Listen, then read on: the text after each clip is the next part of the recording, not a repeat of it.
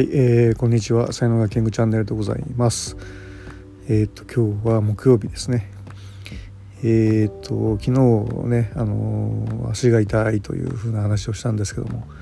えー、多分痛風でありですね。えー、まあ痛風3日目の朝を、え迎えていますが、え痛みはさほど変わってなくてですね。まあほとんど一日も寝てるんですけども。あの横寝になってた方が足が楽なんででトイレとご飯に行くのがも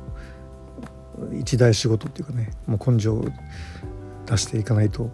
いけないみたいな、えー、そういう状況になっております。この昨日はあのアキレス腱とかの辺りが腫れてたんですけども今日はもうくるぶしとかあとその足首全体がね腫れるような感じになってきててなんかよろしくない感じですね。はい、もうねこうなってくるとなんかね他のことってもう全然考えられないようなね感じになりますけども、えー、まあ反省にしておきたいと思います。はい、じゃあ今日はこれで終わりにしたいと思います。はい、ありがとうございました。